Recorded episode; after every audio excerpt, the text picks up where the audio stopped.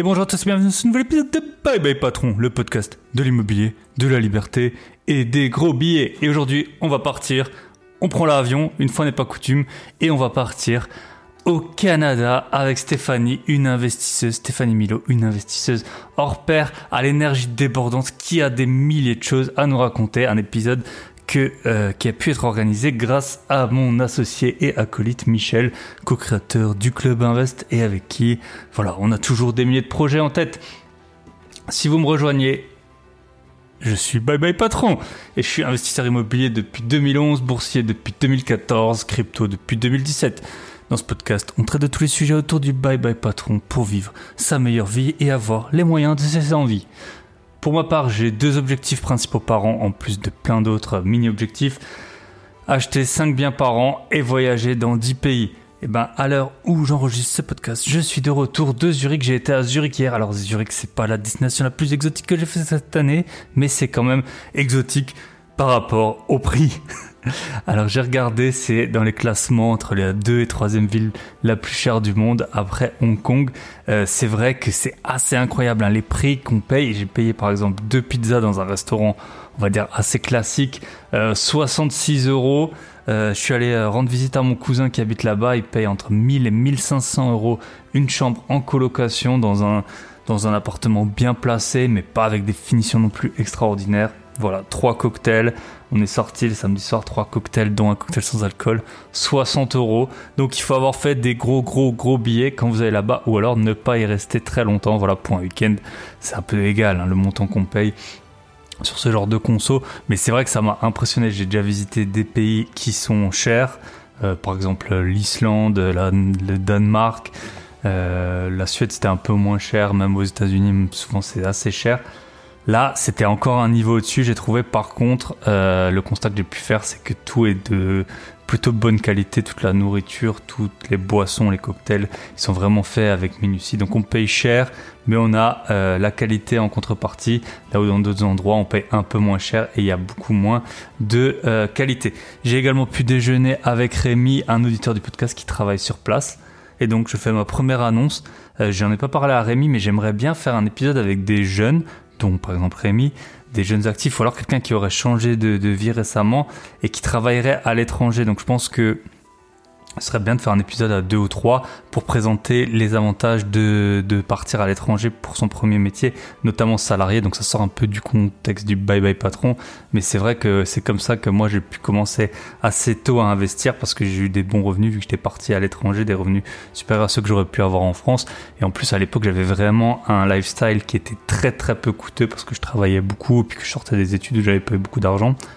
Donc euh, c'est vraiment un moyen de gagner des années, des années Euh, il a 25 ans cette année, il m'a dit, puis là il vient d'acheter euh, quand même un assez gros appartement euh, dans, dans, la région bordelaise, donc sûrement que s'il était resté en France, il n'aurait pas pu, pas pu faire ça. Donc déjà félicitations à toi. Et donc si vous habitez, si vous êtes parti dans des pays où on gagne très bien sa vie, alors je sais pas en tête, j'ai la Suisse, les USA, Dubaï, Singapour, Australie, Norvège, peut-être qu'il y en a d'autres hein, dans, dans les pays du Golfe ou euh, au Danemark ou des choses comme ça, n'hésitez pas à me contacter. On pourrait organiser un épisode, je pense à deux ou trois, euh, deux ou trois comme ça, euh, où chacun partage un peu son, expérience. Ce serait, très intéressant, puis que pour voir ce qui est possible, parce que en tout cas c'est vraiment un accélérateur. Partir quelques temps, quitte à revenir ensuite, puis pour s'ouvrir l'esprit. Moi, si j'étais pas parti à l'étranger, j'aurais pas voyagé autant.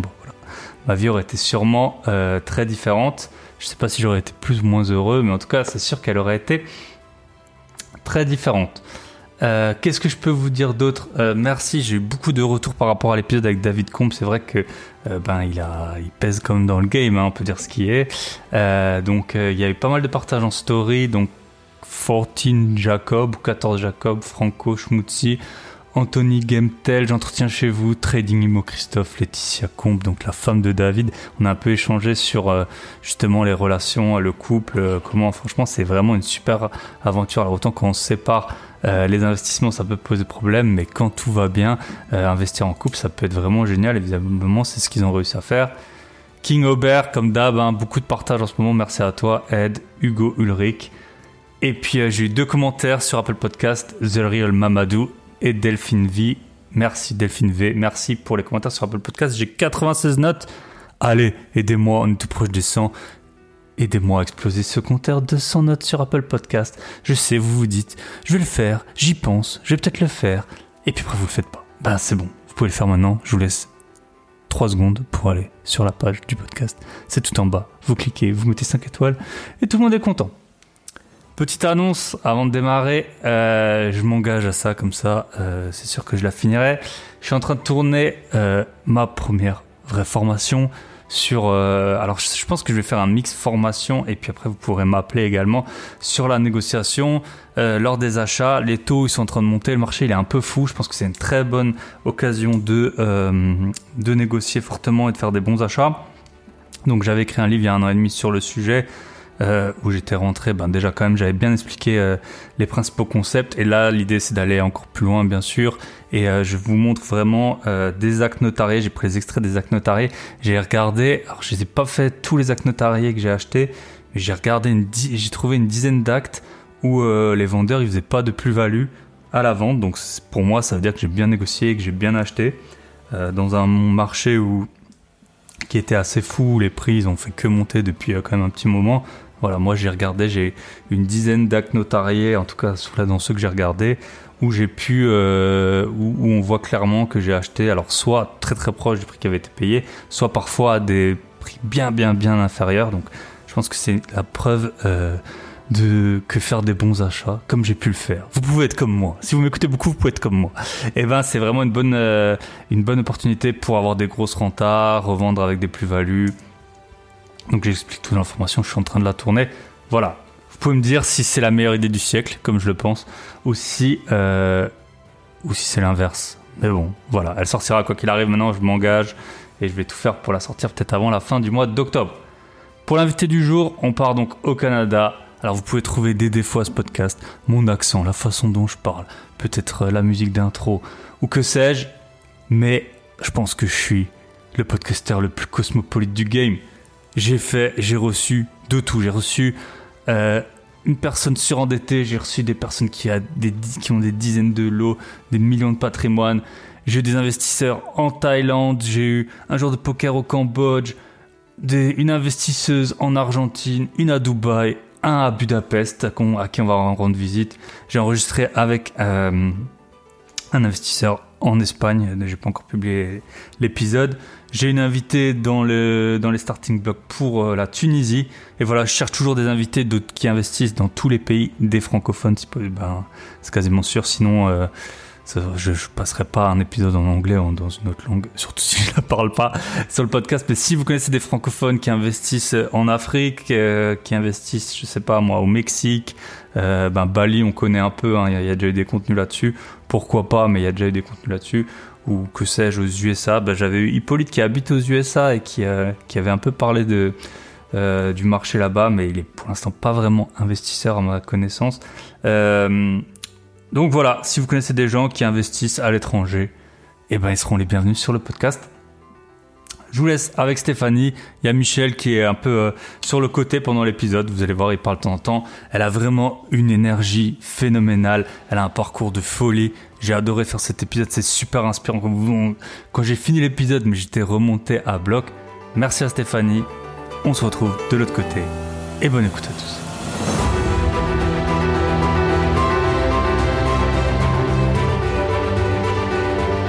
Et bonjour à tous et bienvenue dans ce nouvel épisode de Bye Bye Patron. Aujourd'hui, on a une invitée et un guest, les deux de l'autre côté de, de l'Atlantique, en la personne de Stéphanie et Michel.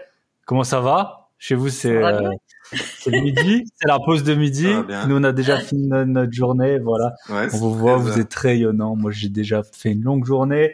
Donc voilà. Euh, aujourd'hui, le thème, ça va être le Canada. On va un peu parler de l'investissement au Canada. Donc Stéphanie, toi, tu es spécialiste à la fois pour euh, toi-même et pour euh, pour former des gens dans ce domaine.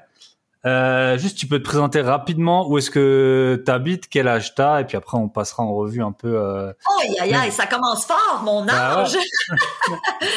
Au moins, depuis quand t'investis, euh, voilà, qu'on connaît un peu un ordre d'idée. Voilà, c'est vrai que Euh, ben non, écoute, y a pas de souci. Euh, J'habite au Québec. Je suis euh, depuis trois ans maintenant dans la belle, magnifique région des Laurentides. Euh, je vous dirais à 40 minutes de Montréal, donc dans les montagnes, pas loin du des pentes de ski. J'ai 51 ans. J'ai commencé à investir à 22 ans, mais j'ai 51 ans, mais j'ai 22 dans mon cœur. ah voilà. Et oui, j'ai commencé à investir euh, très tôt dans la jeune vingtaine. Euh, on aura l'occasion de revenir, euh, j'imagine, mm. sur mon parcours et mon histoire. Voilà. Bah justement, en fait, pour démarrer, j'aime bien que les invités racontent une expérience un peu insolite. Quel, vers quel métier tu t'orientais peut-être à la base? Est-ce que tu as fait des métiers un peu improbables ou des tâches ah ouais. auquel tu n'aurais pas pensé forcément. Ouais. Ben moi, moi je, je, raconte souvent en conférence cette anecdote. Quand j'étais enfant, un de mes jeux préférés, c'était que je jouais à, j'étais seule et je jouais à me faire interviewer à la télévision. Alors ça a toujours été une fascination pour moi et euh, je te dirais qu'à l'âge de dans, le début trentaine, j'ai commencé à écrire des livres qui ont été publiés ici au, Québec, au Canada et même maintenant en Europe. Et euh, j'ai été invitée à travailler à la télé. Donc, j'ai fait beaucoup, beaucoup de télévision ici au Québec, de la radio. Euh, j'ai, fait des, centaines et des centaines d'apparitions. Euh, donc, les gens souvent me reconnaissent parce qu'on fait évidemment beaucoup de publicité sur les réseaux sociaux, mais très souvent, les gens vont me dire ah je vous ai vu à la télé dans tel contexte. Donc ça c'était mon rêve de petite fille qui s'est réalisé. Et aussi mon deuxième jeu préféré à l'époque c'était de jouer au à l'agent d'immeuble, donc le courtier immobilier. J'avais un trousseau de clés puis j'ouvrais les, les, différentes portes de mon appartement où, où j'habitais avec mes parents. Alors euh, c'est une anecdote cocasse parce que c'est ce que je fais aujourd'hui. Je suis investisseuse et aussi je fais toujours beaucoup de de, de, de télé, de radio, euh, de live sur le web donc, euh, la caméra ne m'a jamais fait peur. Eh ben voilà, c'est ça. Et parfois, il faut prendre des chemins un peu détournés. Tu pensais peut-être pas passer à la télé pour euh, pour parler d'immobilier, mais maintenant tu y es. Alors, euh, en fait, on va faire deux parties dans, dans ce podcast. Le premier, ça va être orienté sur l'investissement au Canada, voir comment ça se passe, les spécificités. Puis après, on reviendra sur ton parcours. Je pense que c'est plus simple de le faire dans cet ordre. Parce que si tu expliques plein de choses sur ton parcours qu'on n'a pas expliqué avant, on va avoir euh, du mal à suivre. Donc, tu as commencé à 22 ans. À, cet âge-là, tu faisais quoi? C'était quoi ton métier? J'étais mon étudiante à l'époque. Euh, je faisais mon, mon baccalauréat à l'école des hautes études commerciales. Et la particularité, c'est que j'étudiais de soir et de jour, j'étais euh, dans la vente. Donc, j'étais représentante euh, pour une grande compagnie d'alimentation dans les, les chocolats.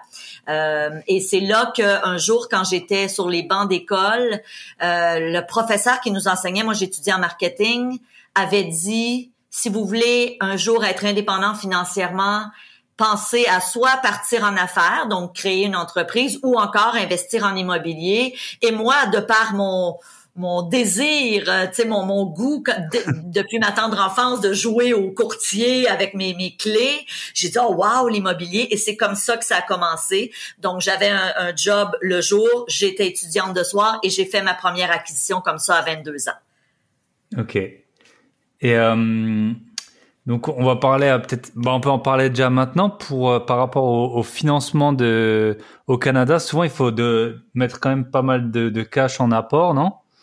Euh, Pas nécessairement. Pas ben, nécessairement. monsieur, madame, tout le monde croit que ça prend un apport. Nous, ici au Canada, on appelle ça une mise de fonds, mais prenons le, la terminologie pour que tout le monde comprenne bien. Donc, on a souvent cette croyance que ça prend un apport mm-hmm. de euh, 10, 20 alors que la réalité, c'est que si on y va par les voies traditionnelles, oui. Alors, je m'en vais à la banque, à l'institution financière, je demande un prêt hypothécaire et je, je dois mettre un apport. Mais ce qu'il faut comprendre, et c'est ça que c'est une une de ces stratégies qu'on enseigne dans le programme euh, de formation Immo Réussite, c'est que il y a plein de stratégies de financement créatif. Il faut comprendre que moi, quand j'ai débuté à l'époque, j'ai acheté un premier trois appartements, j'ai mis un, petit apport, mais par la suite, quand j'ai continué à investir jusqu'à aujourd'hui, j'avais pas toujours besoin de mettre un apport, sinon c'est irréaliste. Ben, Alors j'ai utilisé ce qu'on appelle des stratégies de financement créatif. Euh, il y en a plusieurs, hein, la, balance de vente. Je sais pas si c'est quelque chose que vous connaissez, mais c'est c'est le vendeur qui vous finance la mise de fonds. Évidemment, il y a le prêt privé. Il y a ce qu'on appelle ici au Québec le love money, donc de l'argent qui vient de quelqu'un de ton ah, vous connaissez ça. Donc, il y a plein de stratégies. Et pour moi, un investisseur immobilier euh, aguerri et qui veut avoir un parc immobilier intéressant se doit d'apprendre ces stratégies s'il veut avoir un parc intéressant. C'est mon, c'est mon opinion. OK. Donc à l'époque, tu en avais mis un peu.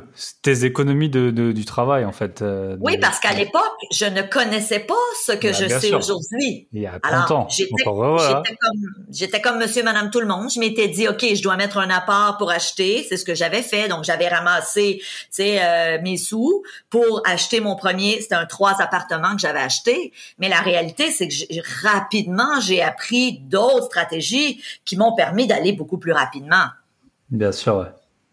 Puis je crois que bah, pour ceux que, qui qui qui voient pas, c'est c'est Michel, l'associé de Thibaut. Parce que j'ai pas dit que j'étais là. Euh, moi, je crois qu'à un moment, tu tu t'es associé aussi, si je me rappelle bien, quand euh, on avait discuté ensemble euh, avec euh, ta, belle-sœur ou une avec ma t'as raison Michel avec ma belle-sœur. Donc ça c'est une stratégie aussi intéressante qu'on appelle ben, c'est c'est du partenariat. Et dans cette association là on a acheté ensemble deux gros biens immobiliers un 12 appartements et un 16 appartements en Mauricie. Donc pour les gens qui connaissent c'est dans le bout de Trois-Rivières au Québec. Et et moi j'ai mis zéro dollar parce que ma belle-sœur n'avait pas les connaissances pour investir en immobilier. Elle voulait investir, mais elle avait pas le temps de se former et de venir chercher toutes les connaissances. Et moi, j'avais les connaissances, j'avais les contacts, je connaissais le marché. Alors, on a fait un partenariat où elle a mis la part. Moi, j'ai amené ma contribution au niveau de mes connaissances et évidemment, on a acheté ensemble. Donc, ça a été très gagnant-gagnant comme stratégie et je me suis retrouvée du jour au lendemain parce que j'étais actionnaire avec elle à 50% ben je me suis retrouvée avec six appartements d'un côté plus huit. Donc 14 appartements de pratiquement d'un coup là, ça a été sur un an et demi en mettant zéro dollar. Donc ça aussi, c'est un très bon exemple. Puis merci de, de me le rappeler, Michel, puis de l'amener sur le tapis. Mais c'est une façon d'investir avec zéro dollar en immobilier. Et même, même principe en Europe, hein, vous pouvez faire des trucs comme ça. C'est assez courant d'avoir des gens peut-être plus vieux ou qui ont des métiers très prenants mais qui gagnent très bien leur vie. Euh, de... On le conseille pas mal. L'association, c'est vrai bon que souvent on, on en pense, on le pense à 50-50, mais ça peut servir vraiment apporter du savoir, ça a tout à fait de la valeur. Et c'est vrai que pour ceux qui nous écoutent et qui, qui veulent euh, se lancer ou qui sont déjà lancés, mais qui veulent s'associer. Bah, exact. Donc si vous avez des frères et sœurs, faites en sorte qu'ils soient beaux, comme ça ils peuvent se marier, comme ça vous pouvez vous associer avec votre nouveau beau-frère ou belle-sœur. ça peut être un ouais, investissement. Soit beau et qui rencontre quelqu'un de riche. c'est ça, c'est ça. ok, top.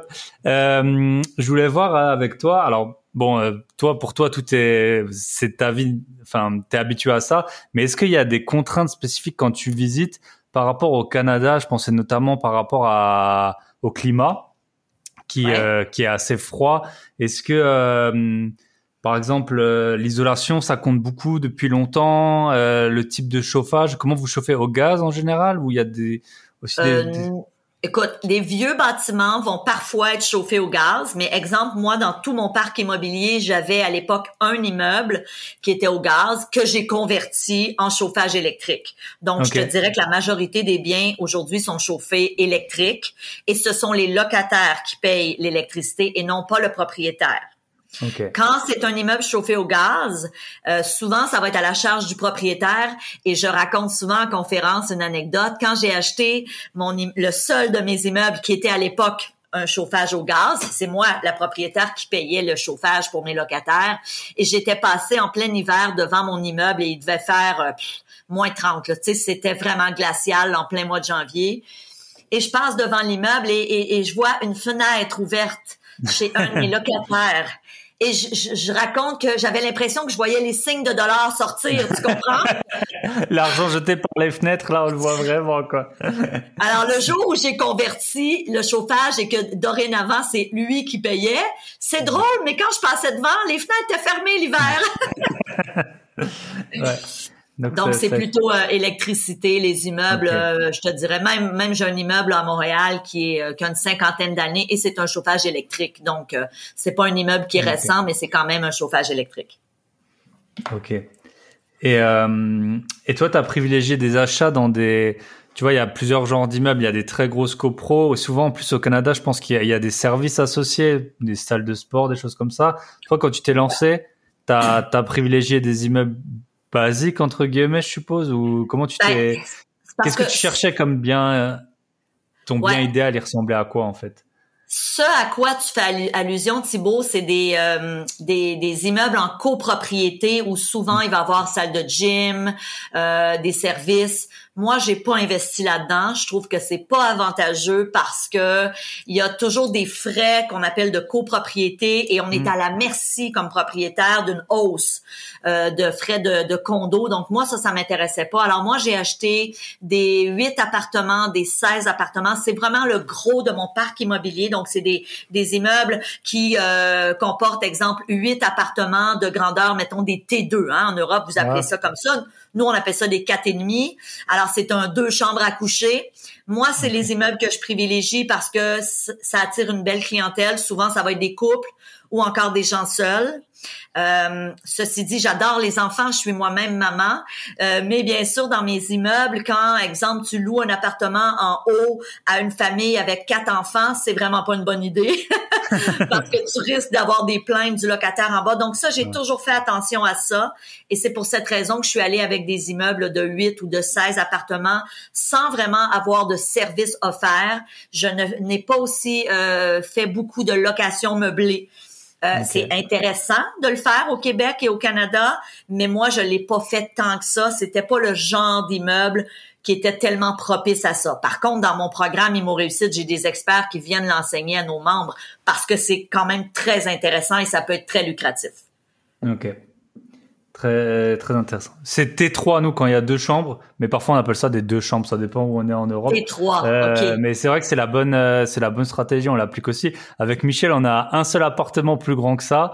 Et, euh, et en fait, tu as deux risques, soit des familles très nombreuses, soit des gens plus aisés et qui sont habitués à, tu sais, à être un peu euh, pointilleux, à lire tous les textes, à, à voilà, avoir des, à être habitués à voyager peut-être dans des hôtels plus chics et tout. Donc, euh, c'est vrai qu'on l'a fait une fois et je suis pas sûr qu'on le refera hein, d'acheter un appartement plus grand que qu'un T3. C'est sûr que non. c'est sûr que non. On ne refera pas. euh, je, je, confirme. Ok. Alors, euh, je voulais voir avec toi. Euh, je m'étais dit, on va faire un parcours d'un acheteur, euh, allez, un investisseur. Je viens, je viens chez toi. Je veux investir 450 000 dollars canadiens. par quoi je commence? Est-ce que, alors, je sais qu'aux États-Unis, les agents immobiliers fonctionnent pas comme en comme en France, par exemple. En France, c'est un agent, il a un bien et ce bien est vendu souvent que par un seul agent. Euh, comment ça fonctionne chez vous? Vous avez euh, alors exemple, tu débarques, euh, ouais, voilà. Tu débarques Thibault avec 450 000, donc évidemment, tu n'auras pas grand-chose à Montréal. Je fais des blagues, mais pas tant que ça. euh, ça, ça sera, euh, tu devras sûrement t'éloigner. Moi, ce que je suggère toujours aux gens qui débutent et qui veulent venir investir ici, ben évidemment, s'ils sont québécois, je leur dis, prends une carte géographique, mets un point sur ta maison ou ta résidence personnelle et fais un, un rayon de 30 minutes autour et regarde là-dedans. Déjà 30 minutes là euh, tout autour, c'est t'as quand même un grand rayon, c'est quand même euh, tu as quand même un beau terrain de jeu pour chercher un bien immobilier. Ça c'est l'étape ben non, l'étape 1 c'est pas vrai. L'étape 1 c'est formez-vous. J'ai trop vu euh, des gens faire des mauvais, investissements, payer trop cher, euh, acheter dans des mauvais secteurs, avoir de la difficulté à louer, avoir des, des mauvais locataires parce qu'ils étaient pas dans des bons secteurs. Donc, étape 1, il faut se former. Ensuite, étape 2, je regarde où j'habite et je commence mes recherches dans ce coin-là. Et comment ça fonctionne ici, c'est que on peut décider, on a plusieurs options, mais on peut décider de prendre les services d'un courtier puis de dire, OK, tu vas m'aider à chercher un bien immobilier. Euh, je recommande pas tellement cette approche. Moi, je préfère moi-même faire mes recherches. Donc, dire exemple, je cherche dans tel secteur, je regarde euh, les propriétés qui sont en vente et ensuite, ben là, je peux décider de choisir de me faire représenter par un courtier, n'importe quel, ou encore faire affaire avec ce qu'on appelle le courtier inscripteur. Donc, le courtier inscripteur, c'est celui qui vend la propriété. Donc, c'est vraiment comme ça que ça fonctionne. Ensuite, on fait une offre d'achat. Je pense que vous, vous appelez ça un compromis, c'est ça? Euh, d'abord, on fait une offre et après, on signe un compromis qui est beaucoup plus formel avec beaucoup plus de, de clauses légales, etc. De clauses. Bon, mm. fantastique. Donc nous ici, c'est tout d'un coup. Alors, on fait une offre d'achat. Euh, il peut avoir une contre-offre. Donc, exemple, tu arrives avec ton 450 000, tu viens me voir, tu veux me faire une offre sur mon, mon, mon trois appartements à Montréal. Euh, tu m'offres 450 000 et je fais comme non, non, non, non, non. Moi, je m'excuse, mais et je reviens à ce moment-là en contre-offre en disant, ben non, c'est 500 000, par exemple on dit n'importe quoi là en termes de mm. chiffres, c'est pas important. Donc, il peut avoir ce petit, euh, cette petite négo et mhm. ensuite, évidemment, il y a euh, la visite. Euh, parce que depuis quelques années au, Québec, avec le marché qui a été en ébullition, euh, les, les, souvent les courtiers immobiliers demandaient d'avoir des offres d'achat acceptées avant de visiter le bien. On peut le comprendre pour ne pas faire déranger les locataires pour rien. Alors c'était pas fou comme approche, mais évidemment à partir du moment où on s'est entendu sur un prix, ben là il y a une visite, et ensuite on doit remplir les conditions, donc aller chercher le financement. Et moi, ce que je dis à mes membres, super important, et j'ai vu trop cette erreur-là dans les deux dernières années, des gens qui faisaient une offre d'achat et qui retiraient leurs conditions d'inspection en bâtiment. Je pense que vous, du côté de l'Europe, vous appelez ça le, diagnostic. Mmh. On est là pour le plomb, l'électricité, les, les, choses comme ça, le thermique et tout ça.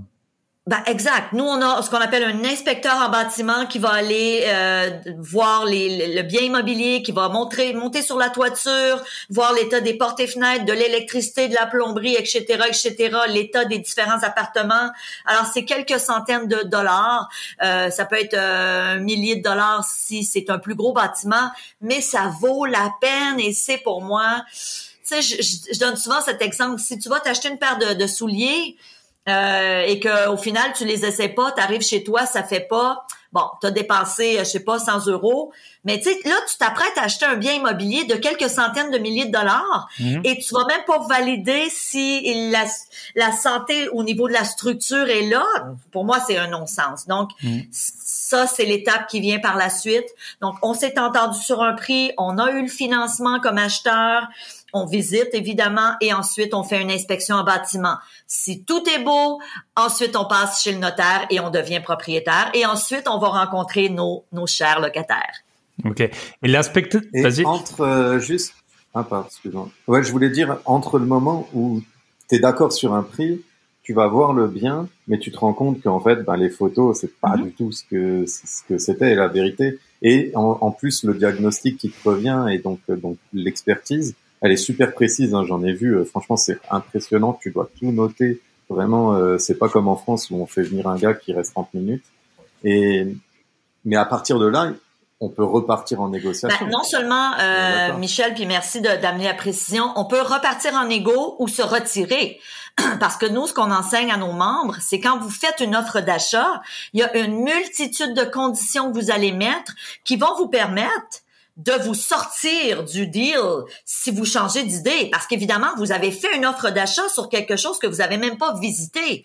Alors moi, euh, évidemment, ça se peut qu'en visitant, je, je, me rende compte que oh my God, non non non, mm. c'est pas euh, soit que les photos ne rendaient pas justice ou euh, ou que les photos n'étaient pas toutes là. Donc je veux avoir une clause qui est clairement écrite qui dit si suite à la visite ou encore au diagnostic, je ne suis pas content, je me retire et il y a aucun frais. Mm. Alors ça c'est une protection.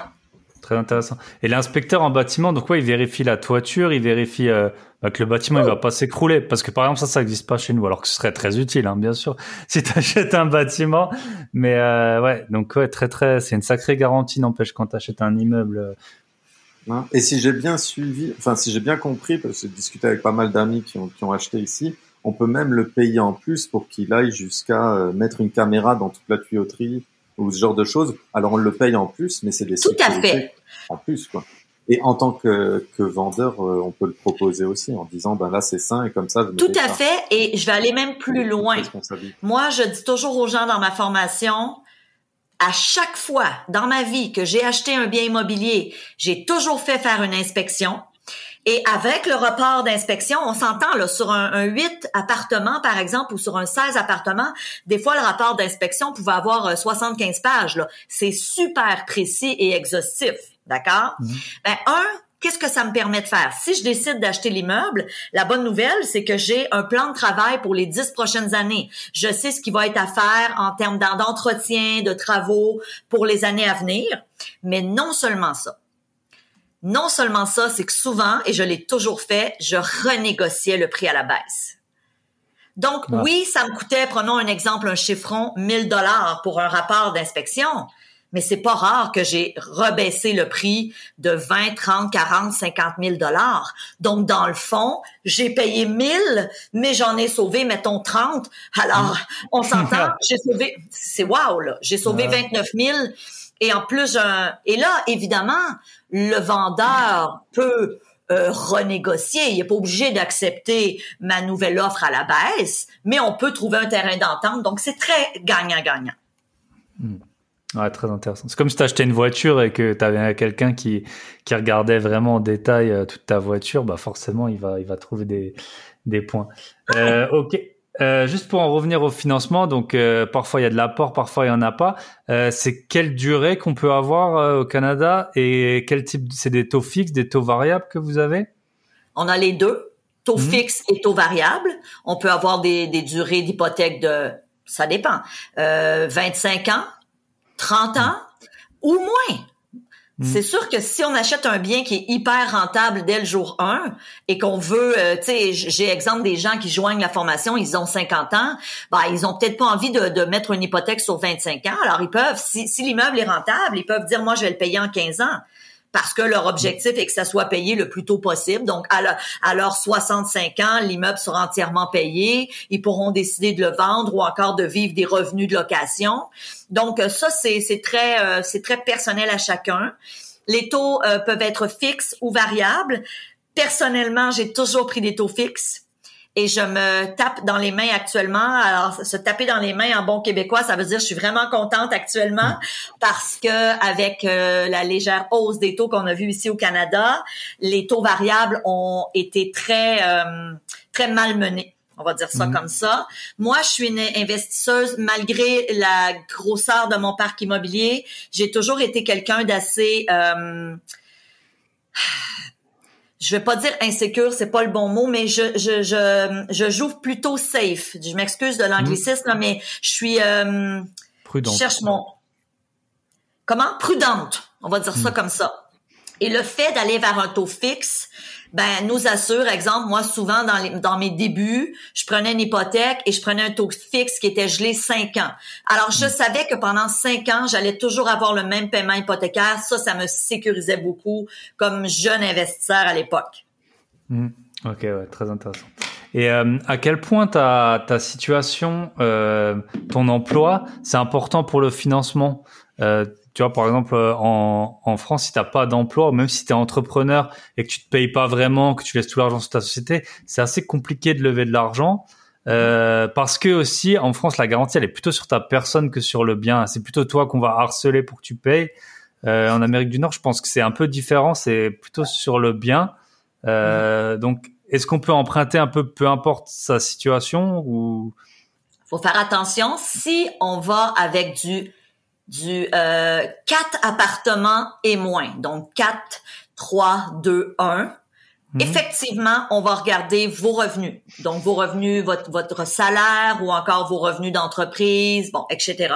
Parce que la banque, donc l'institution financière, prend pour acquis que si vous avez un ou deux appartements vacants, on va revenir vers vous et dire, hey, tu dois payer l'hypothèque. Ceci dit, la petite, le petit, euh, le conseil super important que je dis toujours aux gens, c'est tournez-vous vers du 5 appartements et plus. dans un monde idéal. Peut-être pas pour le premier achat parce que ça peut être insécurisant, mais rapidement, quand on vient chercher des connaissances et qu'on se forme, on, gagne en confiance. Et quand on achète du 5 appartements et plus ici au Québec, au Canada, ben la banque regarde est-ce que l'immeuble est rentable? Donc, est-ce est que l'immeuble dégage ce qu'on appelle un cash flow positif. Donc, qu'est-ce qu'un cash flow positif? C'est que j'ai des dépenses, moins mes revenus, il reste de l'argent tous les mois.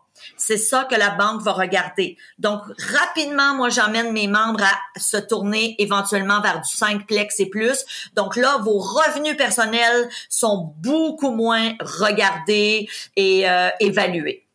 OK. Très, très intéressant. Et euh, bon, pas à Montréal, mais en dehors du Québec, combien, c'est quoi à peu près le ticket d'entrée pour 5, euh, pour 5, 5 lots et plus? Combien il faut? Un million de dollars? oh non, mais non, non, non, non, non, non, pas du tout. À Montréal, oui. À Montréal, oui. Mais écoute, si tu t'éloignes, il y a des régions où ça peut être euh, 300 000. Tu sais, tu, vas vraiment loin, mais tu peux. Euh, tu sais, je pense entre autres. Euh, tu vois, en ce moment, ici dans le dans la région où je suis, il y en a un, un 5 plex qui s'est vendu, mais moi, je suis pas loin de Montréal quand même, j'étais à 35 minutes. Euh, puis ça s'est vendu un petit peu plus que un petit peu plus que 600 000. Mais exemple, j'avais un coaching cette semaine avec un, gars du Grand Nord, donc vraiment dans le nord du Québec. Puis tu sais, lui, il m'a montré un 5, un, un 4 plex, 4, 4 appartements, et c'était 259 000. C'est vraiment pas cher, là. Vraiment, vraiment pas. J'ai une petite coupure. C'était combien le 4 euh, C'était combien le 4 appartements? 159 000 pour un quadruplex. Ah ouais. Ok. Mais, mais on s'entend, il, est éloigné là. Je vous ouais, il faut prendre l'avion. Hein. Enfin... Euh, non, mais il faut, faut rouler longtemps en voiture. ok. ok. Et euh, quelle euh, quelle rentabilité on peut espérer sur ce type d'appartement? Combien si, si tu payes voilà, dans ces régions où c'est un peu moins cher, euh, je sais pas, 400 000 dollars chaque année, ça te rapporte combien à peu près un immeuble comme ça? Euh, Si t'as fait une bonne affaire, on va dire. Tu vois, lui, là, si je prends le sien, il y avait 36 000 dollars de revenus pour un prix payé de 259 000. Donc, c'est quand même bien, là, en termes de rentabilité, c'est intéressant. Bien sûr, le 36 000, tu dois déduire de ça tes dépenses. On se mm. comprend, là, c'est pas 36 000 dans tes poches, mais quand même, c'est quand même intéressant. Ouais, bien sûr. Et là, tu as ton cash flow qui est, qui est positif si tu as emprunté sur 20 ans ou 25 ans. Tout à fait. exact.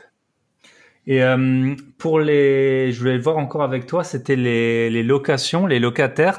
C'est quoi comme type de bail? T'as des durées fixes, t'as des durées, euh, tu, le, parce que moi j'ai été, t'as des pays d'Europe où tu peux sortir comme en France quand tu veux, t'as un préavis. T'as des pays où t'as un bail pour deux ans par exemple, et si tu pars avant, tu payes euh, plus ou moins, ou soit tu t'arranges, mais sinon payes les, les deux ans. Comment ça se passe euh, chez vous?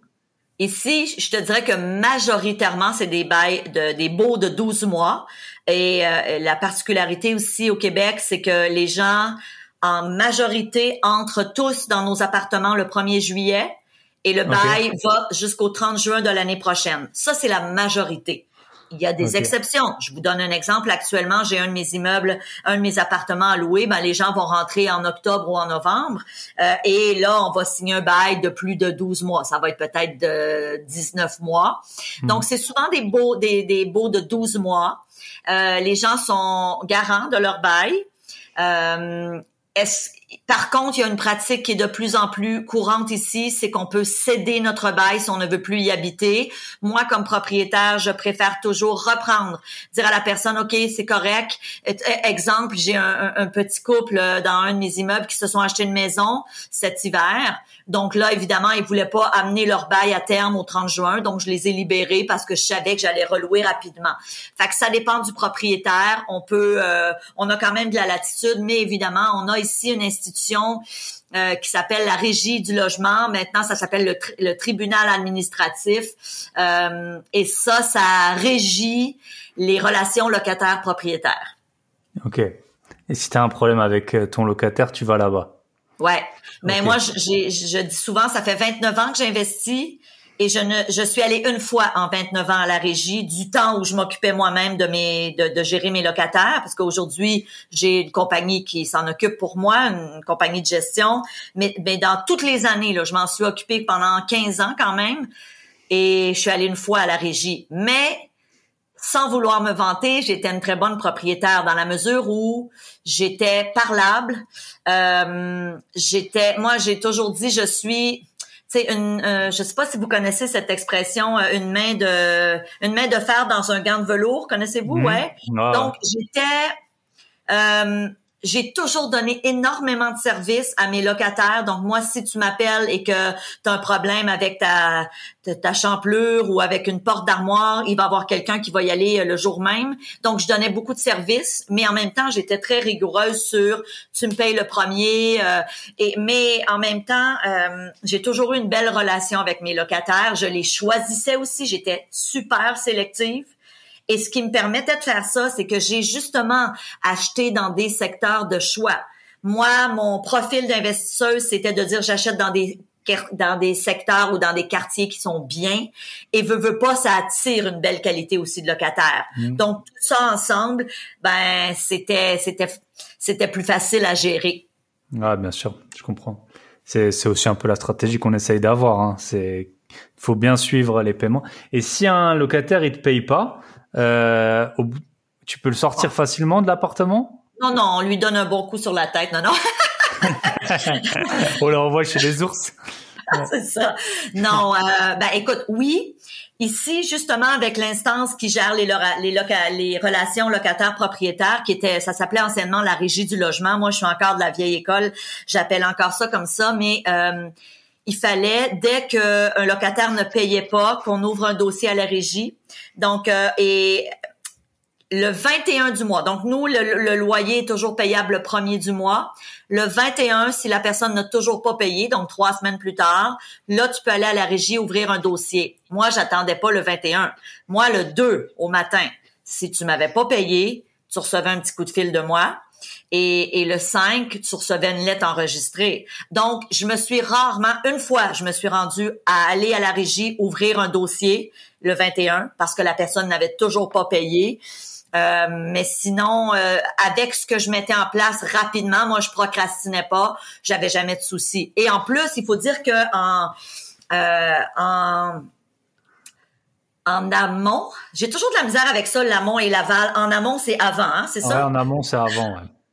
Donc, en amont, c'est que j'avais fait euh, des recherches. Nous, ici, on a des enquêtes pré-location qui nous permettent de connaître le pédigré du locataire, de connaître sa cote de crédit, de savoir est-ce qu'il a un emploi, est-ce qu'il a un dossier criminel. Donc, tu sais, j'étais aussi très rigoureuse et sélective, ce qui fait que tu minimises beaucoup les problèmes avec des locataires qui qui payent pas. Ça peut arriver, hein, quelqu'un qui tombe malade ou il y a des exceptions dans la vie. Il peut avoir été toujours un bon payeur et du jour au lendemain, il arrive quelque chose. Ça, ça arrive, mais on prenait des ententes et j'ai jamais eu de problème. Je vais toucher du bois, là, mais j'en ai eu des locataires en 29 ans. J'ai 99 appartements actuellement et euh, j'en ai eu des centaines et des centaines de locataires et honnêtement, j'ai pas eu souvent de soucis à me faire payer.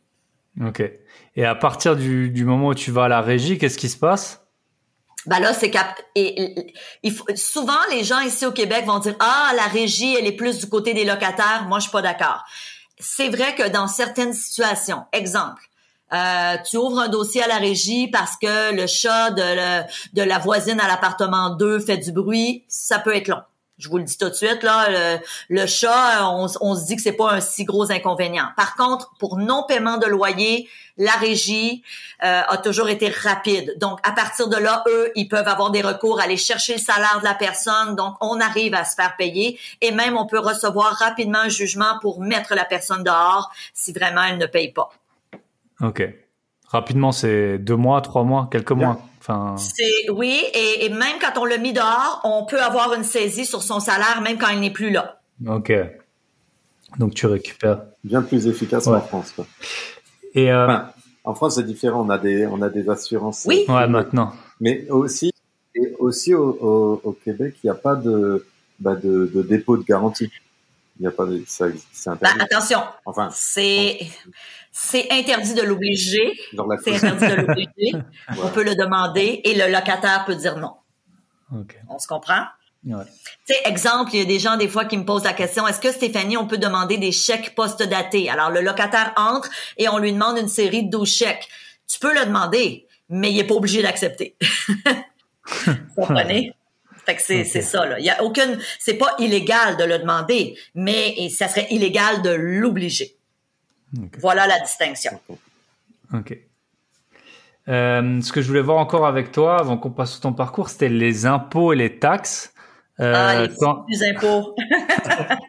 quand quand t'achètes, t'as des t'as une taxe de bienvenue, non, ou quelque chose comme ça qui s'appelle. Ouais. ouais. Euh, bienvenue dans notre ville. ouais, ça c'est euh, ça fait partie de la vie.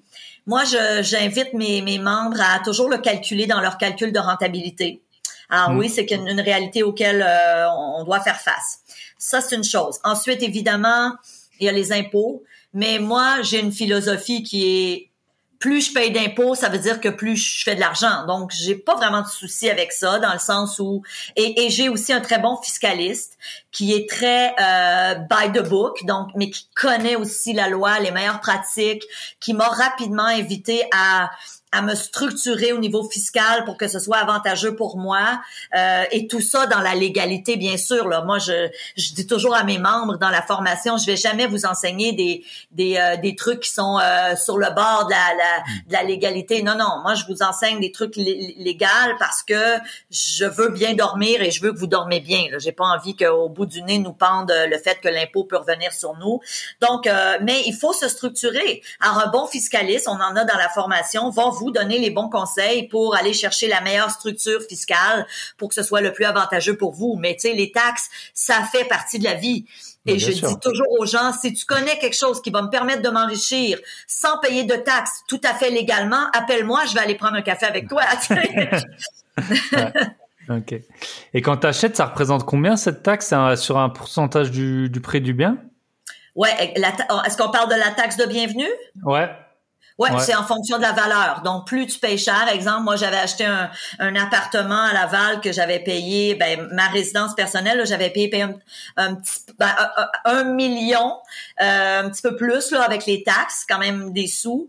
Et j'ai reçu euh, toute une taxe de bienvenue, là. C'était comme genre 12 000 dollars, là.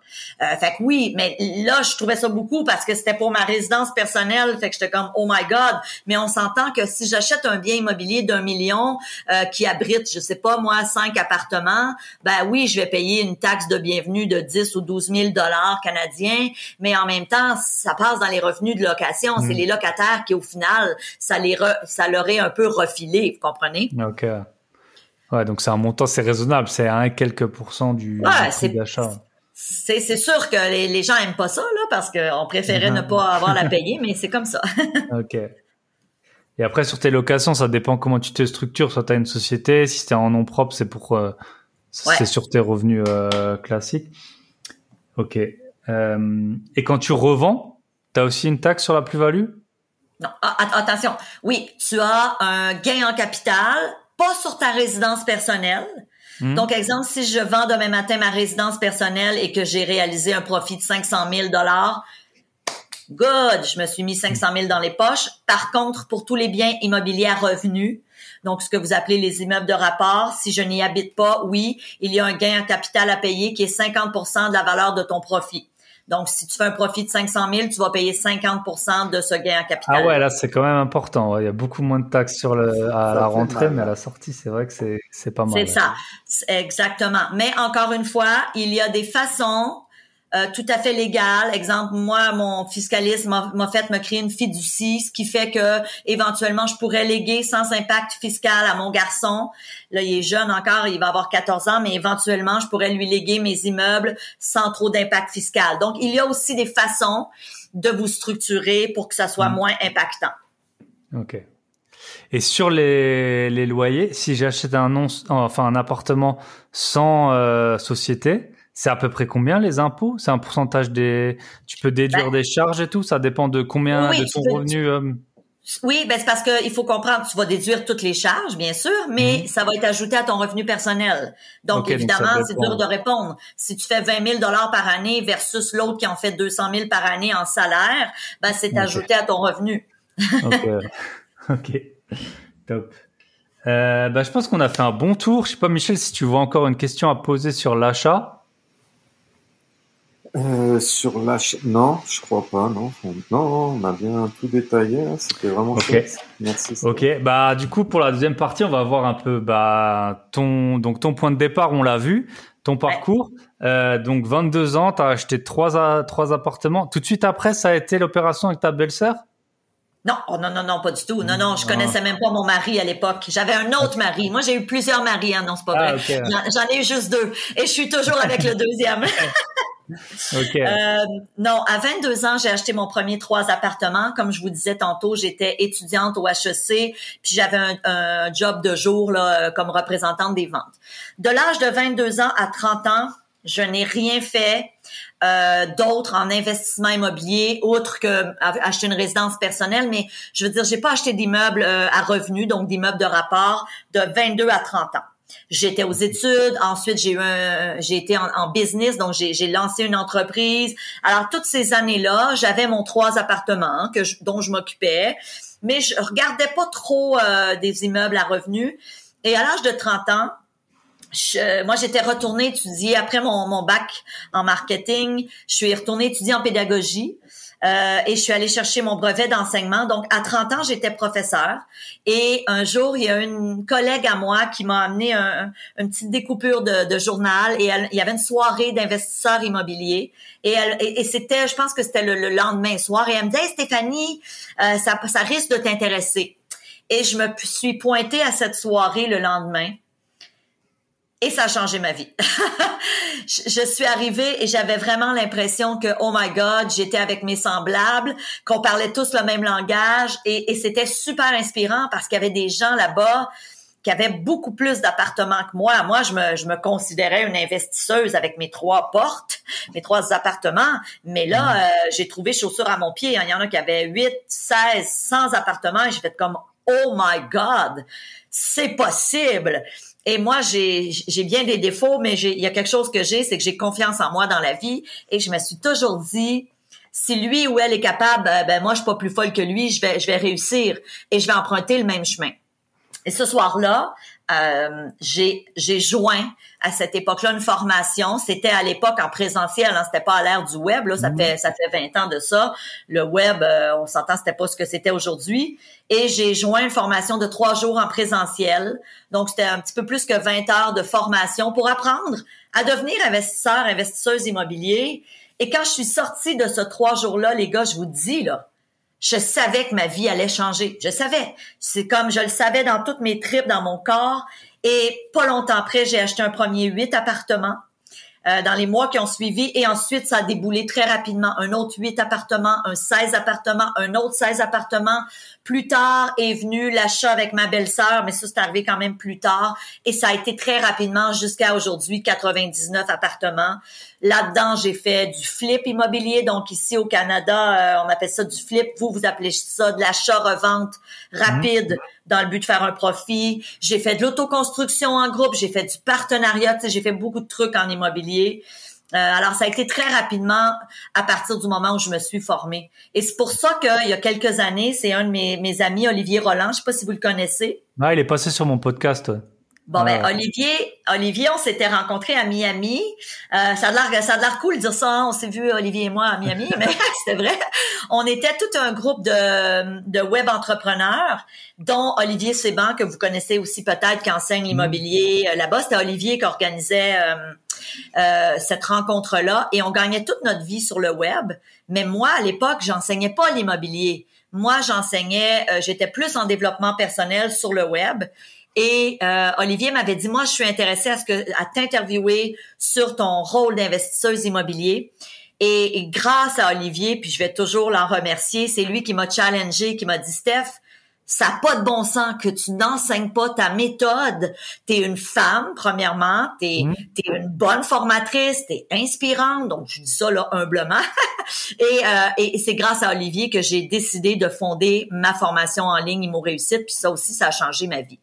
Ah, donc euh, voilà un peu mon parcours. Très intéressant. Et tu vois là, parce que je reviens de, alors je sais pas quand le podcast sera diffusé dans les prochaines semaines. En fait, le week-end dernier, on avait le plus gros événement de d'investissement immobilier de France. On était, je sais pas, des quelques milliers, peut-être 5000. Et c'est vrai que tu as beaucoup de, de, de, de, de formateurs et tout qui te disent, allez à des événements, c'est là où tu rencontres. Alors souvent, eux, ils organisent des événements. Donc pendant longtemps, je me posais la question, euh, tu vois, à quel point c'était objectif. Mais c'est sûr que j'ai été tu vois des, des gens, ils sont, euh, nous on est déterminés, mais il y en a, ils sont encore, euh, ils sont prêts à habiter dans, dans une ruine pendant un an, euh, ils sont prêts à, et tu rencontres des, des gens et ça va super vite. Quoi. En, deux jours, tu peux, tu peux acquérir. Déjà moi via le podcast, je rencontre beaucoup de gens, mais là, en, en, en, deux jours, j'en ai vu peut-être 50 et tu peux t'inspirer d'eux. C'est, c'est hyper, c'est hyper incroyable. Et puis on dit ce que ça fait, Thibaut. Ce que ça fait, c'est que ça, ça ouvre tes œillères. Et ça te permet de commencer à croire que c'est possible pour toi aussi. Hmm. Et c'est ça qui est puissant. Moi, j'ai toujours, toujours dans toutes les sphères de ma vie, je cherche un exemple à suivre. Et puis c'est vraiment dans toutes les sphères. Là. Quand je vous dis, moi j'ai eu 50 et, j'ai 51 ans là. Ben à chaque décennie, moi je vais chercher des photos, puis je pourrais vous le montrer. Là, c'est pas des blagues ce que je vous dis là. Je peux, je peux même vous le montrer si vous voulez. Mais allez hop. je, sais que je, suis, je sais que je suis drôle là, mais ah ben là, c'est ça. Est-ce que les gens vont nous voir? Ils font juste nous entendre? Je mettrai ce passage. Je le mettrai. ok. Ben moi, à chaque décennie, moi j'ai une des croyances que je mhm. veux vieillir en santé et en beauté.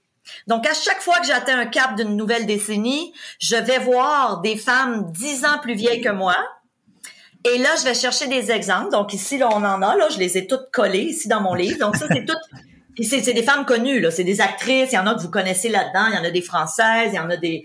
des euh, et, et là, et puis je prends des femmes inspirantes parce que je me dis si elle, puis il y en a pas juste une, là, vous avez vu, il y en a plein. si elle a réussi, moi je peux. Même chose en immobilier quand j'ai débuté, je me suis collée à des gens qui avaient plus d'appartements que moi parce que je me disais, ils vont m'inspirer. Il y a une expression qui dit, si tu veux apprendre à voler, tiens-toi pas avec un dindon. Un, dindon, ça ne vole pas. ouais. Voilà. très, bah ouais, c'est très utile. Et puis c'est pour ça que nous on montre le chemin à certains, et puis certains nous montrent le chemin euh, pour euh, pour certains domaines. Et après, toi, tu peux être bon en investissement, moins bon en sport ou l'inverse. Tu peux avoir, euh, donc c'est bien d'avoir des, des, modèles. Et puis de, bah c'est ça. T'as beaucoup de gens sur Internet qui sont pas toujours légitimes. Si toi, tu arrives à prouver ta légitimité, et ben après, t'as les gens, ils ont juste à faire comme toi. Hein. On est. Et parfois, j'envoie à Michel des, des gars qui ont réussi et qui ont l'air idiots, tu vois. Il y en a parce que l'argent et l'intelligence c'est pas toujours euh, lié. Et je lui envoie à Michel et je lui dis mais regarde si lui il arrive, peu importe le domaine. Si lui, tu vois, je suis plus impressionné par un, peu un idiot qui a réussi que par un gars super brillant, parce que le gars super brillant, peut-être que voilà, il a des, prédispositions. Alors que l'idiot, il est juste idiot et, euh, et, en fait, il a, il a peur de rien, tu vois. Et euh, en fait, c'est souvent comme ça qu'ils arrivent à faire des, des grandes choses. Et puis après, à force de rencontrer justement des gens dans son domaine qui ont réussi, souvent ils sont brillants et ils finissent par et tu parles pas que des agents immobiliers. Non, les, les agents immobiliers brillants, ça, euh, bon, voilà, si jamais. Euh, On a du mal chez nous. Ici, je sais qu'ils sont meilleurs, ils sont très, même, il y en a certains, ils sont très bons. Mais alors en France, ah oui, hein? Non, ici on en a des excellents courtiers, mais mm. vraiment là, moi j'ai j'ai plusieurs amis qui font ce métier et gagnent très bien leur vie, mais ils sont hyper professionnels, hyper performants. Là. Vraiment, c'est des c'est des kings et des mm. queens. Ok, et comment tu as fait pour euh, pour gérer tous ces achats? On a vu que tu les as achetés très vite. Il y avait des tes, tes immeubles, ils étaient déjà loués ou il y avait des gros travaux? Bon, on a vu que tu as fait un peu de tout, mais comment tu as réussi à à gérer tellement d'acquisitions? D'un point de vue juste pratique, gérer les travaux, gérer les financements, gérer les locataires. Je suis, je suis venue folle, je suis venue folle. Non, non. Écoute, c'est une bonne question. Moi, j'ai toujours acheté des immeubles qui, qui avaient des, des, des les locataires il y avait déjà des locataires, c'était pas des immeubles où il y mm. avait des appartements vacants, à part un. Un immeuble euh, plus récemment que j'ai acheté avec des vacances, ça a été mon meilleur deal à vie. Mais, mais pour l'ensemble de mon parc immobilier, j'ai géré moi-même jusqu'à 54 appartements. Moi, quand je dis moi, avec un couple de concierges, donc un homme et une femme, là, et Louise, euh, ça fait presque 20 ans que je fais affaire avec eux. Ils habitent d'ailleurs dans un de mes immeubles. Alors, eux m'ont beaucoup aidé. Et en 2008, quand j'ai eu mon fils, j'ai juste un enfant, moi, euh, j'avais parce qu'il faut comprendre que je faisais pas ça à temps plein moi là gérer mes immeubles. J'avais toute une autre carrière. Je faisais de la télé des conférences partout au Canada. J'étais allée en Europe aussi. Donc et, et, là un bébé qui se rajoutait dans l'équation euh, et je voulais être, je voulais je voulais être là pour mon enfant. Et là c'est devenu trop Euh, et c'est là que j'ai considéré euh, trouver ce qu'on appelle ici au Canada des gestionnaires d'immeubles. Je pense qu'en en France, vous appelez ça des administrateurs de biens. Donc, j'ai confié mes immeubles à des administrateurs de biens. Et ça a été la meilleure, le meilleur euh, move de toute ma vie. Meilleure chose parce que mm. ça, ça m'a permis pratiquement de doubler très rapidement mon parc immobilier parce qu'à partir de là, je ne faisais que ce que j'aimais, chercher des opportunités. Moi, c'est ça que j'aime. Mm. C'est ça que j'aime. Donc, euh, et, j'en étais rendu avec 54 locataires à avoir quand même pas mal. J'en avais beaucoup dans mon assiette. Tu sais, quand t'as 54 locataires, t'en as euh, souvent un qui va t'appeler. Et là, moi, ça, j'en avais vraiment marre. C'est là que j'ai dit, avant de, de me tanner et de tout vendre, ben, je vais trouver un plan B. Et c'est là que je me suis tournée vers la, la gestion immobilière. ça a été vraiment le meilleur, euh, le meilleur move de ma vie. Ouais, très intéressant. C'est, on a le même, la même chose avec les travaux. Tu as des personnes qui commencent avec peu de revenus, ils font eux-mêmes les travaux. Sauf que le temps qu'ils finissent un appartement, euh, nous on a le temps d'en acheter cinq et du coup, euh, du coup, ben ça aussi. Après, ça dépend forcément de ta situation et de tes moyens au moment au moment où tu es. Mais avec 50, de toute façon, moi, j'ai, j'ai jamais planté un clou, Thibaut, dans toute ma vie. Et c'est mieux pour mes, et c'est mieux pour mes pouces, je vous le dis. ok. c'est sûr. La phrase préférée de Thibaut, je pense, c'est quand on discute et qu'on négocie avec des gens, il dit, j'ai pas beaucoup de temps, mais j'ai un peu d'argent. J'adore. c'est vrai, parce que le temps, le temps, je le passe avec vous, voilà. Ok. C'est ça. Et, et là, tu à 99 biens. C'est en plus ça sonne bien quoi. 99 biens. T'as as pour projet de, de rester à ce niveau. T'en voudrais plus. Tu voudrais en vendre certains pour en racheter des plus chers. C'est Écoute, quelle est ta vision là? tu vois, je viens d'acheter mon 99e bien cette année en Floride. Euh, et là, on est en train de se construire là-bas. Et ça, c'est tout un nouveau monde qui s'ouvre à moi parce que les lois américaines diffèrent des lois canadiennes. Alors, on a appris beaucoup à la vitesse grand euh, grand V là, dans les euh, dans les derniers mois. Ça a été vraiment une belle expérience. C'est pas encore complètement terminé. Là, ça devrait se terminer euh, dans les semaines à venir. Donc, on va pouvoir aller y habiter. On va en faire de la location saisonnière. Donc, on va personnellement en profiter, mais aussi pouvoir louer l'endroit quand on sera pas là. Et je dis souvent qu'actuellement, le, ma passion, c'est d'enseigner. Ce que je fais mm. avec vous aujourd'hui, j'ai du plaisir à le faire. Euh, donc, je, je, ne suis pas fermée à continuer à investir mais je suis moins. Je dis souvent s'il y a un, un deal qui m'arrive sur un plateau d'argent, alors une super opportunité, je vais pas dire non, c'est clair. D'ailleurs, quand on a acheté en Floride, on a fait un super deal. On a fait presque plus plus de 50 000 dollars là euh, en achetant de profit. Mais euh, en même temps, ma passion, c'est l'enseignement. Ça a toujours été. J'adore ce que je fais. J'ai du plaisir à le faire. Euh, donc, mon focus est beaucoup là depuis des années. Mais quand il y a des belles opportunités, go, j'y vais et je les achète, c'est sûr. Bien sûr. très, très, très intéressant tout ça. Et, euh, et juste, il y a un dernier point sur lequel je voulais revenir. Euh, quand tes immeubles, est-ce que au Canada, si je me trompe pas, tu peux le faire. Quand tes immeubles ils prennent de la valeur, tu peux t'en resservir non pour euh, ou si t'as bien acheté pour mhm. faire des prochains financements. C'est comme ça que ça fonctionne, non? Ouais, on appelle ça le retrait d'équité. Donc ton immeuble a pris de la valeur, ton immeuble aussi a eu ce qu'on appelle à tous les mois, tu as fait du remboursement de mhm. ton hypothèque. Et dans ça, il y a évidemment des intérêts, mais il y a du capital. Donc, après quelques années, tu peux faire réévaluer ton, ton bâtiment et aller chercher euh, ce qu'on appelle l'équité, donc une portion de la plus-value et de ce que tu as remboursé en hypothèque. Donc ça aussi, c'est c'est sûr que c'est c'est vraiment intéressant. Très très intéressant. Ok. Ok. Et donc aujourd'hui, euh, si on fait le tour, tu as 99 appartements, tu es formatrice, tu fais encore d'autres choses? Tu passes ah, encore la télé?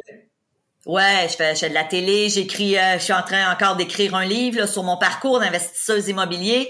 Moi, j'ai écrit euh, à, ce jour six livres, mais là, je suis à mon septième. Ça va être la première fois que j'écris sur l'immobilier. Euh, et évidemment, ben j'anime des lives, euh, tu sais, je gère ma business et je suis très sportive, donc je monte des montagnes. J'habite, moi, j'ai la chance d'habiter. Euh, si je tournais ma caméra, vous pourriez voir. Et si je peux voir les skieurs l'hiver, là, je les vois des, des, des, défiler la pente de ski. Donc moi, je monte des montagnes. Je suis très très très sportive. J'adore ça. Pour moi, ça fait partie un esprit sain dans un corps sain. Et bien sûr, ben je suis je suis très euh, active dans mon rôle de mère euh, avec mon bel adolescent que j'adore et mon mari. Euh, hein, alors si je veux pas avoir un troisième mari un jour, je, je, fais, je fais attention à celui que j'ai en ce moment. Surtout si t'as une maison en Floride maintenant, là ça commence à compter, là faut pas trop se ouais. Ok. Et tu peux nous dire, j'ai eu pas mal de sportifs ou de gens qui, des investisseurs qui faisaient beaucoup de sport. C'est un point assez commun. C'est, euh, t'as une routine de sport? Tu t'entraînes combien les jours. Tous les jours, ok. Moi, je m'entraîne tous les jours. Euh, j'ai euh, évidemment, j'aime courir à l'extérieur, monter des montagnes, mais évidemment, le Québec est un endroit où il y a parfois de la neige, du verglas, beaucoup de pluie. Euh, alors, alors moi, j'ai un tapis. Comment? Deux trois jours par an, ouais, à peu près. Chez vous, mais nous, non, on, chez... On... ouais, non, non, chez nous, chez vous, c'est de octobre à avril, ouais. Ouais, exact. Donc, on est limité quand même, tu sais, dans l'activité. Alors, moi, j'ai un tapis roulant dans mon bureau ici, dans mon studio. Mm -hmm. J'ai un tapis roulant à la maison. Alors, j'ai no excuse. Tu sais, c'est every day. Tous les jours, je cours. Et ce que je fais, j'ai toujours avec moi sur le tapis roulant ma tablette, donc mon iPad, et je me forme. Alors, okay. euh, j'écoute des podcasts, j'écoute euh, euh, donc toutes sortes de mm. trucs pour nourrir mon esprit en même temps que mon corps. Donc, j'ai vraiment l'impression que je maximise. Euh, je fais aussi du yoga chaud. Je sais pas si c'est populaire en France, mais ici, on a des studios de yoga dans lesquels il fait hyper chaud. OK. Ah, je connaissais pas le principe, en tout cas. Ouais, okay. ouais, ouais. Euh, c'est vraiment génial. C'est hyper relaxant. Je fais du tennis aussi. Bon, je, je prétends pas être bonne en tennis, là, pas du tout. Euh, je, suis quand même à mes débuts, ça fait quelques années. Donc euh, oui, j'adore euh, j'adore tout ce qui est sport. Pour moi, c'est ma thérapie. Tu sais, j'ai pas besoin de, de médicaments. je dors bien parce que je fais du sport. Ouais, super super intéressant. C'est très intéressant de voir que peu importe l'âge, le sport, on... puis on voit bien, t'as la pêche, hein, t'as la pêche, donc donc la, une peau de pêche et t'as la, la forme. Ok. Euh, donc on a vu, tu as, des projets, il y a des choses que tu voudrais faire que, que ouais, tu ben, peux encore lancer? Actuellement, je vous lance une primeur. Je suis en train de développer un autre programme en ligne. Euh, moi, je reviens à mes anciennes amours dans le sens où quand j'ai commencé sur le web, quand je vous ai parlé tantôt du, de la fameuse rencontre de Mastermind qu'on avait fait à Miami avec, on, on devait être... Euh, 40 web entrepreneurs. Là. Il y avait des, des gros noms euh, là-bas. Cédric Anissette était là, vous devez connaître. Mmh. Ouais. Olivier Séban, il y en avait plein. Là. Bref. Ça, c'était euh, en quelle année à peu près? Ben écoute, ça fait sept ans parce que moi, ça fait six ans que j'ai lancé Mon Réussite. C'était un an avant. OK.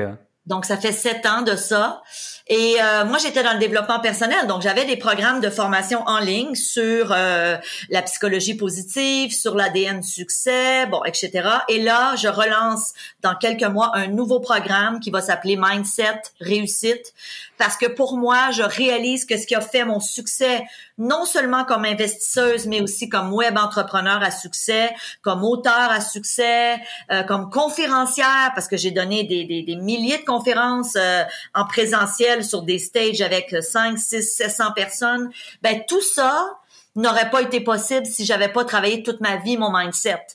Moi, j'ai commencé à investir dans mon cerveau euh, et à travailler mes croyances quand j'étais jeune. J'avais lu, à, je devais avoir 17 ans quand j'ai lu le fameux livre que vous avez sûrement lu, euh, Think and Grow Rich, donc euh, Réfléchissez devenez riche de, la, de Napoléon Hill. Pour moi, ça a été un déclencheur. J'ai fait comme, OK, je peux réfléchir et faire de l'argent. Et, et, je n'ai jamais arrêté. J'ai fait toutes les formations d'Anthony Robbins, euh, j'ai fait toutes les formations de T.R. Vicker. J'ai, écoutez, j'en ai fait. J'ai fait Brandon Bouchard aux États-Unis. Tu sais, j'ai investi beaucoup. Euh, moi, je crois que quand on se forme pour s'améliorer comme être humain, comme entrepreneur, ben on, on y regagne au centuple. Et alors là, je me relance dans quelques mois une nouvelle formation en ligne sur le mindset. Donc, ça sera pas juste pour les investisseurs immobiliers, ça va être pour tout le monde. Quelqu'un qui est auteur et qui va avoir plus de succès, quelqu'un qui qui est, euh, je sais pas moi, qui est dans la crypto-monnaie. C'est pas c'est pas tant ce que tu fais, c'est plus comment je peux travailler mon mindset pour être au top dans ma vie à tous les niveaux. Et être au top dans sa vie, ça veut pas juste dire faire de l'argent. Bien pour sûr. certaines personnes qui nous écoutent, c'est juste de dire je veux je veux avoir une belle vie équilibrée, je veux être bien dans mon couple, je veux être bien dans ma relation avec mes enfants tu sais, le, le, le, succès et le, et le bonheur, c'est tellement relatif d'une personne à l'autre. Bien sûr. Puis il y a plusieurs piliers. Il y a ta santé, il y a l'argent, il y a ta famille, il y a l'endroit où tu habites. Euh, il peut, il peut y avoir plein de choses. Mais je pense, tu as vraiment raison et c'est super cool. Euh, et on te félicite pour de, de retourner à, à, ça parce qu'on on, s'en rend compte, nous, avec Thibaut, on, comme, euh, comme on suit pas mal de, de plus en plus de, de gens qui, qui font de l'IMO. Et c'est vrai que l'esprit de d'entrepreneuriat et l'esprit euh, et en fait la motivation, c'est vraiment l'étape numéro une avant même de commencer à comprendre comment ça se passe, comment on calcule un rendement ou tout ça. Mais euh, c'est vrai que souvent on en a qui nous rappellent et qui nous disent, bah en fait, ça me motive d'avoir des objectifs, de, de savoir qu'on va travailler ensemble. Et c'est vraiment la motivation qui mmh. fait beaucoup. On en a un en France, euh, Yann Darwin, qui dit souvent faut sortir les doigts. Lui, il le dit un peu vulgairement. Ben, en vrai, la motivation, c'est. Ouais, puis avoir des, des objectifs, et puis après, quand tu veux quelque chose. C'est top. Quand tu veux, quand t'as un objectif, c'est comme ça que, ouais, qu'on est heureux, surtout quand on tend vers cet objectif. C'est pas trop quand on l'a réalisé, mais c'est souvent quand, en tout cas, pour, pour les objectifs professionnels. Ok, top. Euh, j'ai des questions pour la fin. Normalement, je fais un podcast d'une heure, mais là, voilà, on est déjà à une heure, mais ça fait super plaisir. Et puis, il faut bien qu'on paye le déplacement. Hein tout cas le déplacement, le déplacement de Michel jusqu'au Canada. Euh, la première, c'est quel est le meilleur conseil qu'on t'ait donné?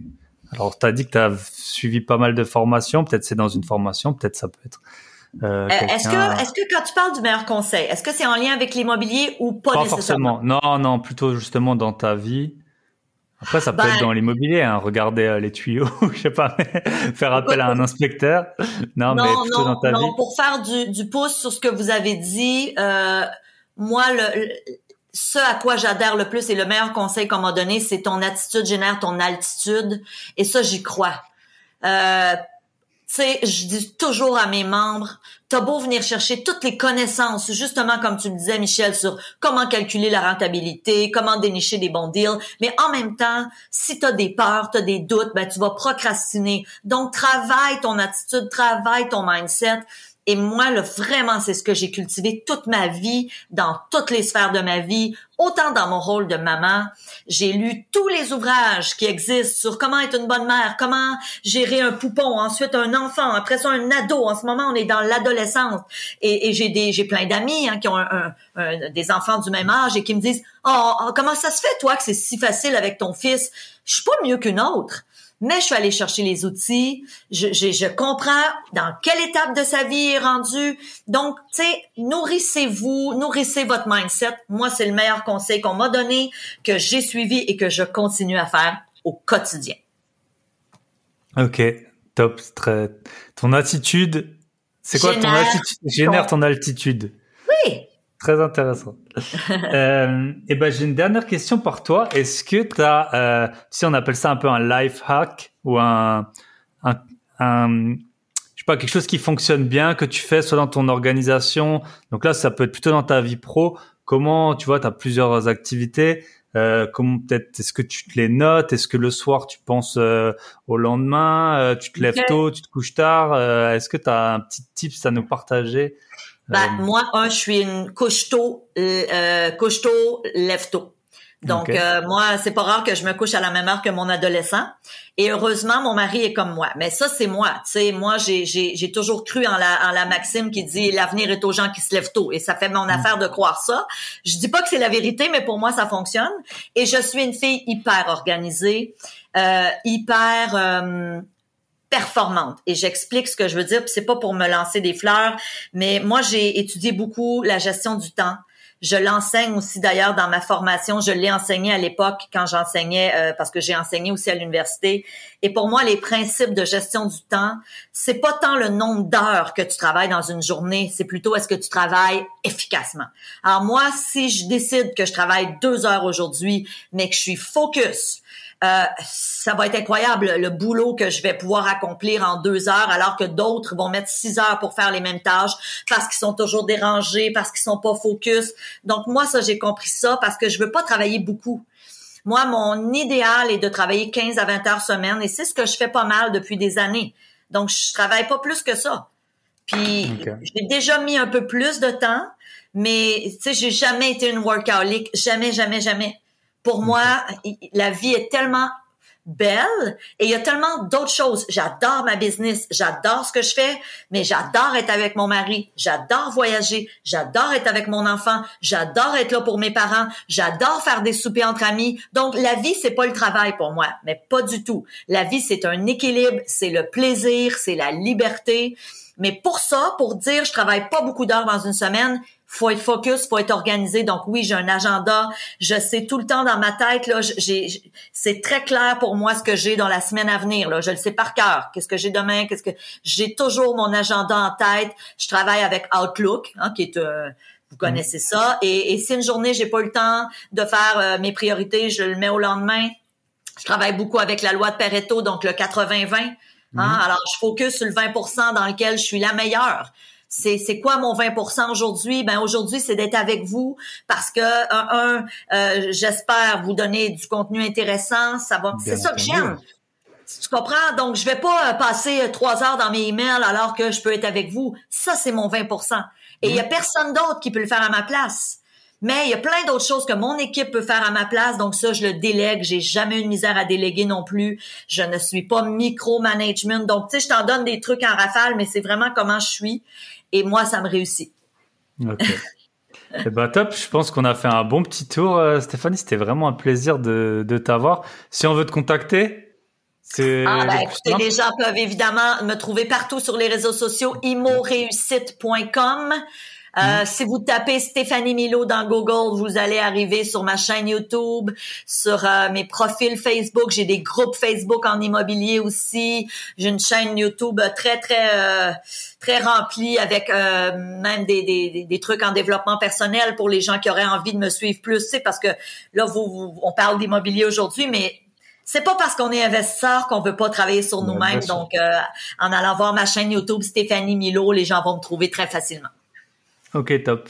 Et la dernière question qui vient de m'arriver, c'est toi, t'aides les investisseurs au Québec ou dans tout le Canada? Partout. Ben, ben, même en Europe, on a des gens qui, qui joignent notre formation en France, euh, en mm. Belgique, en Suisse, parce que quand j'ai lancé le programme il y a six ans, on s'est déplacé à Paris et j'avais des entrevues. Alors j'ai une vingtaine d'experts de chez vous qui viennent parler entre autres de la fiscalité, parce que la fiscalité, on va se le dire, elle n'est pas pareille au Canada qu'en France, mmh. par exemple, et aussi du côté législatif qui est différent. Alors, euh, j'ai une, plus d'une vingtaine d'experts de chez vous. Alors, on a énormément aussi de clientèle de chez vous. Ok, top. Eh ben super intéressant. Merci euh, Stéphanie, merci Michel de nous avoir mis euh, en contact. Et puis c'était un plaisir. Et puis à très bientôt. Merci à tout le monde qui nous a écoutés. ok, allez, bah bonne journée à vous et bonne bonne soirée pour moi. Allez, ciao. Bisous, bye bye. Et voilà, on arrive au terme de cet épisode. J'espère que vous êtes laissé porter par l'énergie de Stéphanie. C'est vraiment, j'ai passé un moment très très agréable en sa compagnie et puis on ressort vraiment surmotivé. Donc si vous écoutez ça de bon matin, je pense que vous avez vraiment une journée, euh, vous allez tout casser. Comme toujours, c'est la fin de l'épisode. Si vous voulez, vous pouvez même vous arrêter là. Pensez à noter, à partager. Si vous avez moins de 99 appartements, et eh ben voilà, vous avez forcément beaucoup, beaucoup à apprendre de, de, de ces retours d'expérience de Stéphanie, de moi, de mes invités. J'espère qu'il vous a plu l'épisode. Et euh, pour en revenir au début du podcast, partagez-moi si vous connaissez des investisseurs à l'étranger et des, et des personnes expatriées qui travaillent à l'étranger, même si elles sont salariées, pour qu'elles puissent partager leur expérience. Je vous souhaite une très bonne semaine et on se retrouve mercredi prochain. Bye bye.